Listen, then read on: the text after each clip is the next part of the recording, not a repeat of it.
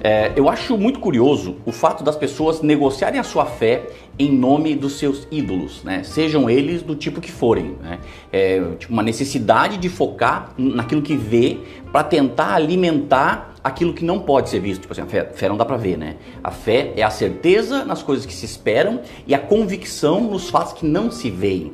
E, e, é muito interessante porque este conceito ele pode até estar tá na Bíblia, né? Só que ele ele pode ser encontrado no I Ching, ele pode ser encontrado em textos maias, ele pode ser encontrado no zoroastrismo e esse negócio tudo aí, né? É, todas as menções é, são de que nós devemos viver pela fé e que a fé é algo que não se vê.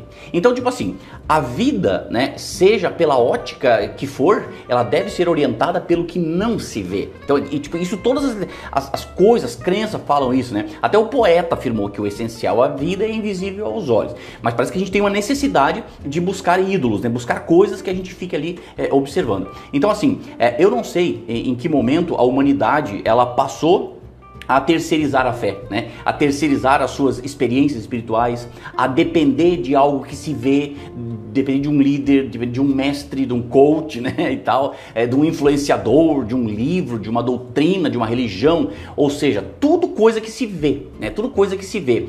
E, e eu acredito assim que a gente, eu me incluo também nisso, né? A gente faz isso buscando fundamentos para a nossa fé. E, e, e olha que coisa maluca, né? Porque a gente busca naquilo que vê razão para explicar, para sustentar aquilo que a gente não vê. Né? Então, é, assim, na real mesmo, nós somos comandados por aquilo que nós não vemos, mas a gente fica tentando buscar explicação naquilo que a gente vê, para justificar aquilo que a gente não vê. Então, aquela coisa, né? Ao buscar o tangível, né, para explicar o intangível, é, cada um passa a defender as suas verdades, né? E aí a gente cai no lance das verdades absolutas, das verdades relativas, e aí eu digo que já era, né? Por quê? Porque tá armada a, a tenda do, do boca a boca, né? Porque cada um é, se agarra às suas verdades né? e tenta impor essas verdades sobre o outro. É, ou seja, a chance da coisa toda virar um enorme bate-boca é, é, grande. E a própria história mostra isso, né? Porque há milhares de anos, é, alguns vão dizer, não, milhares não, milhões, outros vão dizer, não, bilhões. Não, porque eu creio, e aí já defende a sua verdade com relação a datas, números, né? Então olha como é, como é fácil cair para esse lado, né?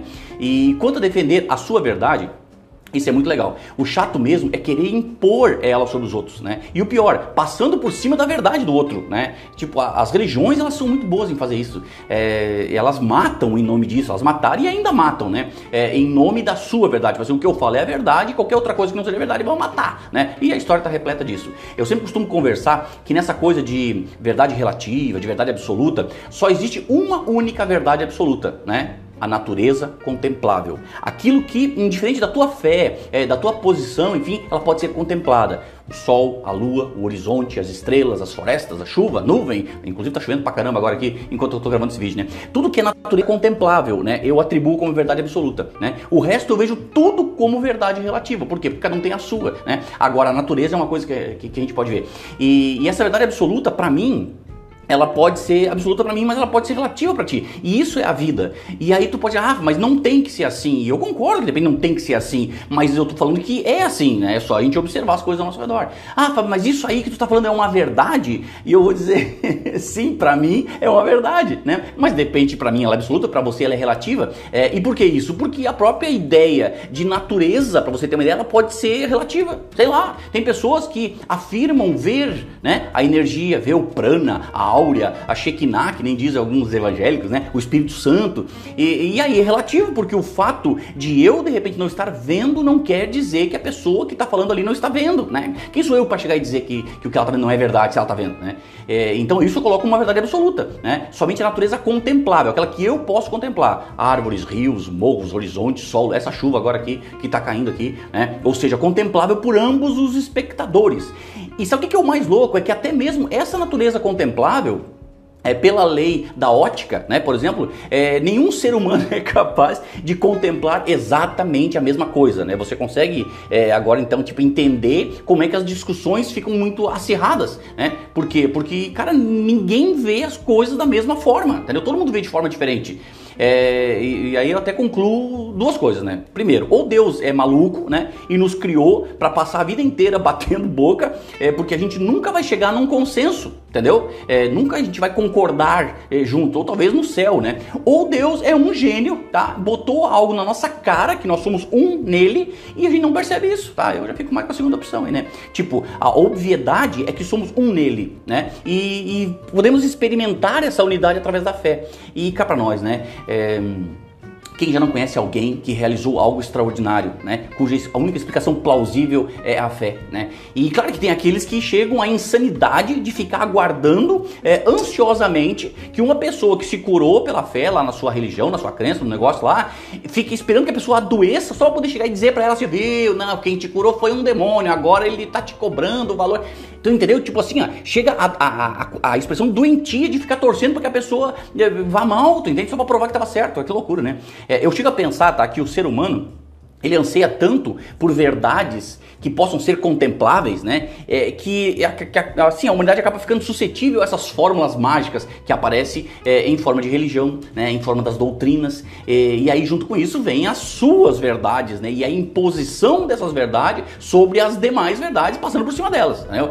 É, aí, o não seguir essas verdades, aquela que eu estou dizendo que é, é, tipo, sei lá, no cristianismo é o pecado, no budismo é o dukkha, né? É, se for no hinduísmo é o maya, e por aí vai. Tipo assim, são nomes diferentes para exatamente a mesma coisa. Agora, quantos estão dispostos a ver dessa forma? Hum, todo mundo está agarrado na sua verdade, né? É, eu costumo dizer que a verdade que eu vejo e comunico, ela é absoluta. Porque para mim, né, ela é absoluta. Agora, ela é relativa para o outro, né? É, porque assim, ela é relativa para o outro, ela é relativa para o tempo. Tipo assim, eu olho para o horizonte agora, tá? E comunico uma verdade, né? Por quê? Porque é o que eu tô vendo, né? Agora, se alguém olhar na mesma direção, pode perfeitamente ver coisas diferentes. E nem por isso eu estou errado e a pessoa está errada. Né? É, sei lá, é, eu olho aqui e vejo um gramado Vejo uma casa, vejo prédios e, e, e tudo mais, né? É, e só que daqui a um tempo, né?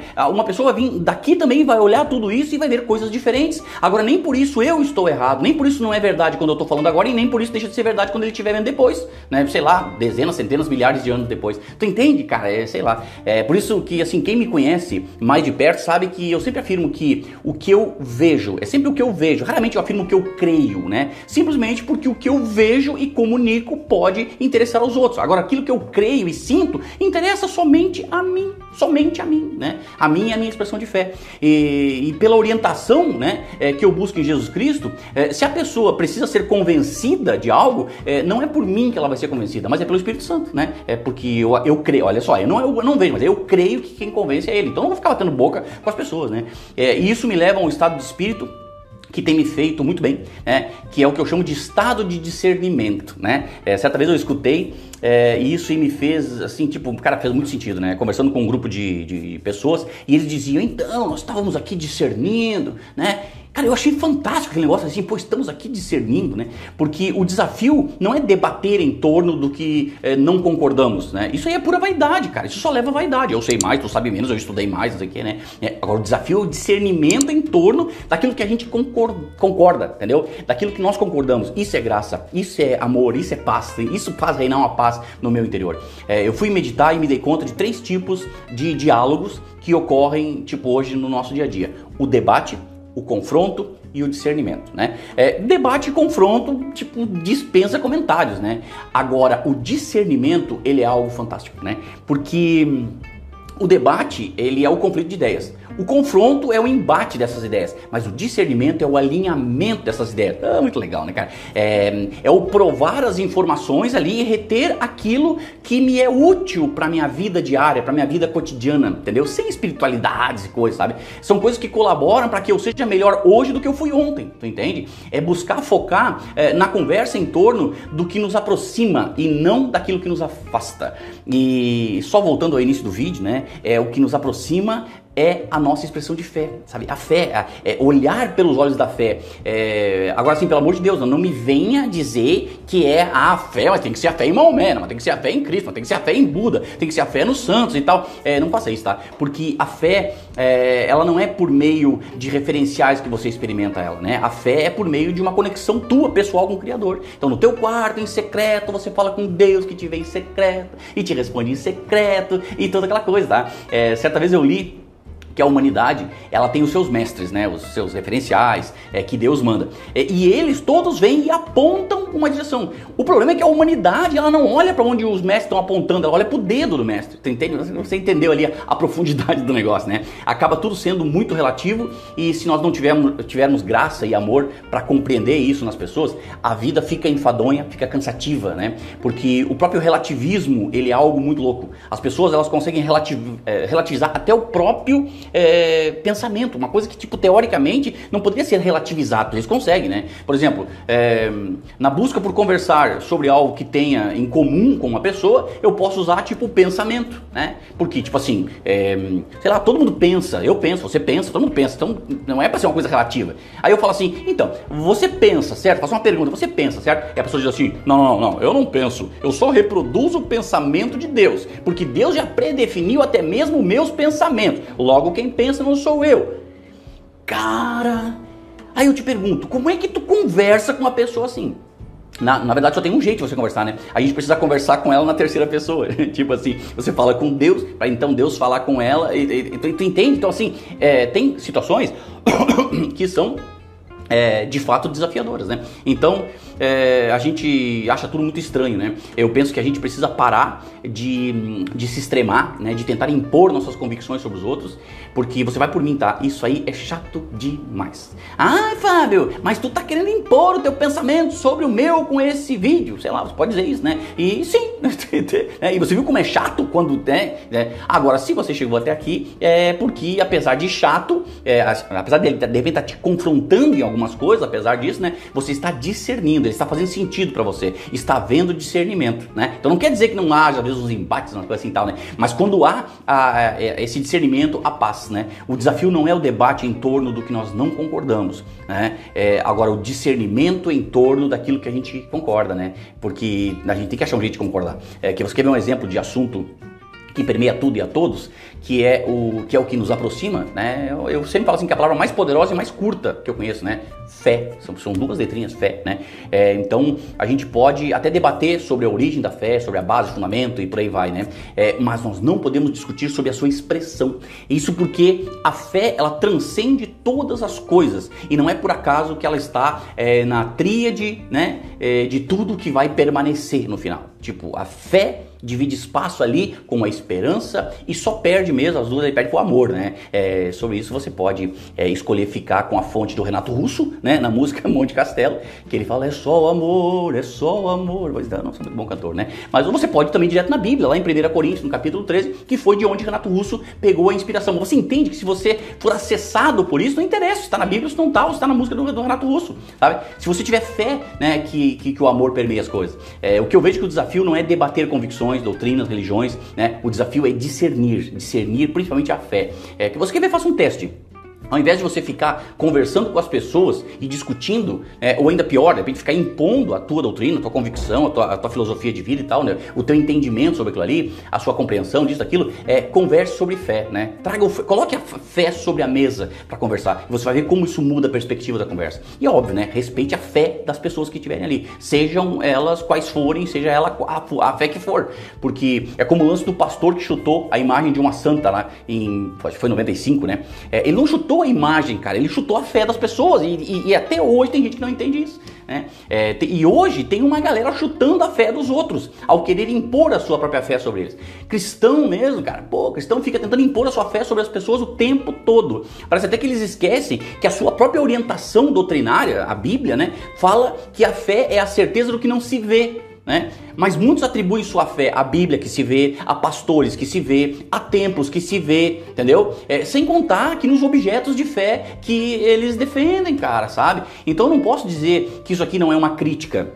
Porque na real é, né? É, e faço porque procuro me guiar por Jesus Cristo. Não porque sou cristão, porque tipo, eu nem gosto muito desse termo cristão. Jesus Cristo não era cristão, Jesus Cristo era Jesus Cristo, é, entendeu? É simples assim. É, também tenho aprendido a não gerar grandes expectativas em líderes e os seus sermões, né? Aquela coisa, porque Jesus deixou cinco sermões, cara, né? E eles contêm, eu creio, pela fé, né? Eu creio que eles contêm tudo o que eu preciso para alimentar a minha fé diariamente. Então, se existe alguém para ser estudado, é Jesus, entendeu? Não é o, o discurso do fulano de tal né? É, aquela coisa assim, hoje, é, esses sermões, eles representam um complemento, mas não a minha orientação, a minha motivação, a minha revelação e tudo que é um que possa te vir à mente aí, né? Eu tenho aprendido que igreja não é aonde a gente vai, igreja é o que a gente se torna, né? Que se existe um fundamento de ir nos templos, né, que é diferente de igreja, é pela comunhão, pela troca, pela edificação do corpo, não uma, uma edificação que eu receba do pregador, ou que eu vá lá receber a edificação, mas uma edificação que eu tô indo lá me propondo a dar. Pô, cara, é uma perspectiva completamente diferente.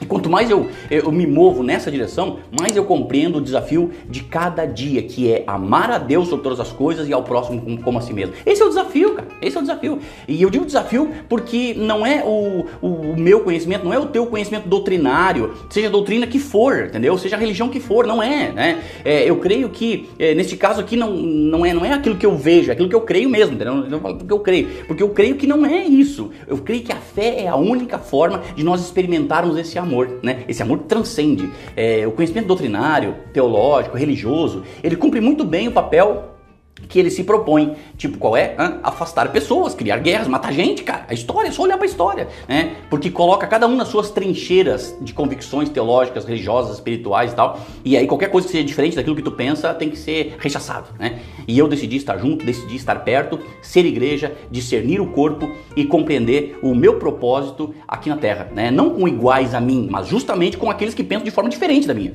né? Que têm convicções diferentes. Descobri que quando eu me abro para escutar uma expressão de fé diferente da minha, é, isso em nada macula a minha fé. Mesmo porque se maculasse a minha fé, o problema não é com a força da fé da pessoa que eu estou conversando, e sim com a fraqueza da minha fé. Né? Então, é uma reflexão aí. É, entre os cristãos mesmo, Uns vão dizer que a Bíblia é a palavra de Deus, outros vão dizer que ela contém a palavra de Deus. Né? Agora a gente está tá muito nesse momento aí e, mas o que vai definir o resultado da aplicação prática da palavra verdadeiramente no teu dia a dia, de forma prática, de forma efetiva, é, não interessa se, é, se, a Bíblia é, se ela não é, se ela contém, sabe? É, e sim o quanto nós cremos naquela palavra que se manifestou para nós. Eu tenho certeza que enquanto eu fiz esse vídeo aqui, é, várias, né, várias palavras se manifestaram para você. E aí o que, que vai definir o resultado dessas palavras na tua vida? A tua capacidade de crer que elas são palavra de Deus para tua vida. Né? E eu vou agora, vou agora liberar na palavra. Não, não vou agora liberar a palavra nenhuma. Eu quero agora que você pense sobre isso, né? Que você pense o quanto hoje você está preocupado de repente em fazer impor, né, uma convicção e deixando de viver uma revelação, né? Uma revelação que você pode ter através de uma palavra, sei lá, lendo um gibi, assistindo um filme, uma série, um livro, né? Porque você acha que a toda a base da tua fé depende de um único objeto aquilo que se vê, né? Sendo que eu creio, e nisso eu creio, não é como eu vejo, é como eu creio. Eu creio que a fé é a manifestação mais espiritual que uma pessoa pode ter. Por quê? Porque a fé é a convicção naquilo que não se vê e a certeza naquilo que eu espero. Então eu espero que esse vídeo aqui tenha te acrescentado. Se tu chegou até aqui, nossa, né, 17 minutos, é, eu creio que ele deve ter te acrescentado em alguma coisa, né? Então fica na graça, fica com Deus. Deus te abençoe tremendamente, é assim, e alimente todo o momento do teu dia, alimente a tua fé. Tamo junto. Abraço.